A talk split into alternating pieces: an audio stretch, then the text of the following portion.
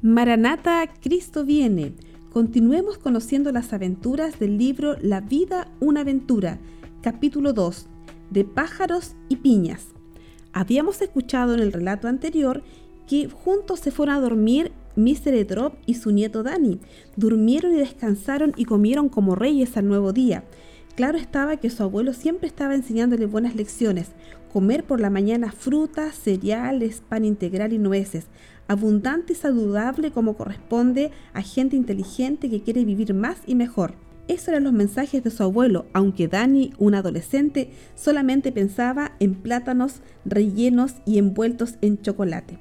Finalmente sacaron su última fotografía en el cañón del Colorado y comenzaron entonces su viaje hacia el desierto. Allí había una gran ruta que el jefe turístico estaba dirigiendo. En algunos de esos momentos del viaje desértico, era un momento para poder aprovechar y poder seguir conversando con su abuelo. Fue así como a lo lejos pudieron ver una bandada de pájaros recortada entre el cielo azul y formando una perfecta V. La V de Victoria, dijo Mr. Drop. Sí, Dani, ¿te das cuenta?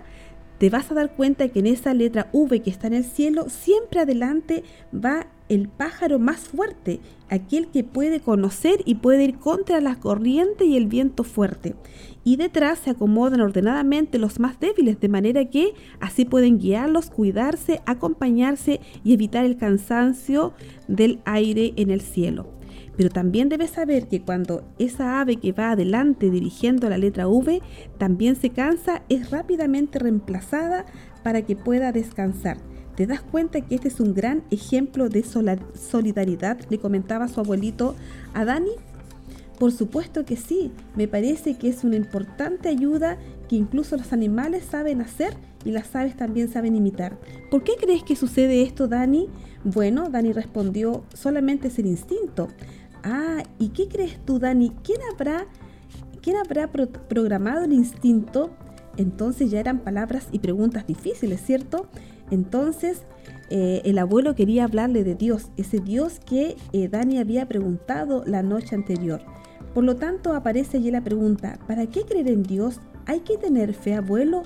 Por supuesto, hay que tener mucha fe, Daniel.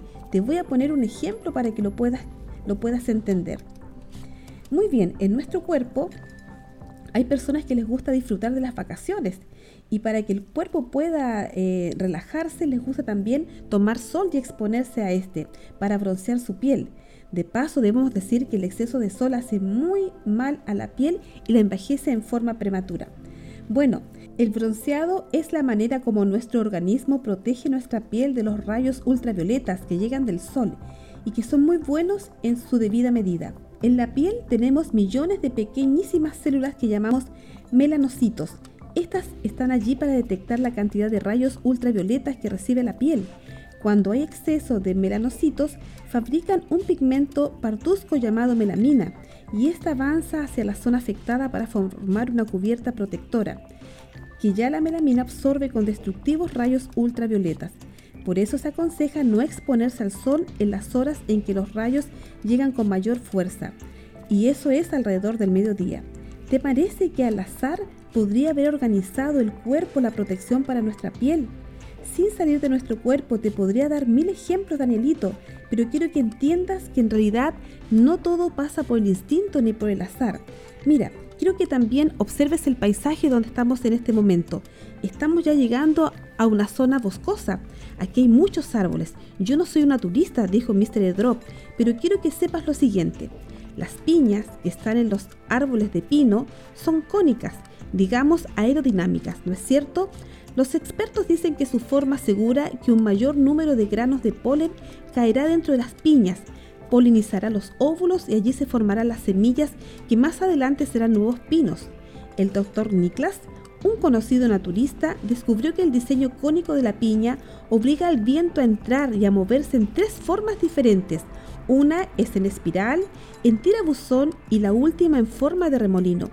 Así se asegura que un buen número de piñas femeninas recibirán la fertilización necesaria para iniciar el proceso del nacimiento de nuevos pinos. Vamos abuelo, cuéntame, ¿me vas a decir que el viento sabe dónde están las piñas femeninas? Un momento, interrumpió Mr. Drop. Todavía no termino. Quería decirte que por supuesto el viento sopla en cualquier sentido, así que una buena parte del polen que producen las piñas cónicas masculinas se pierde.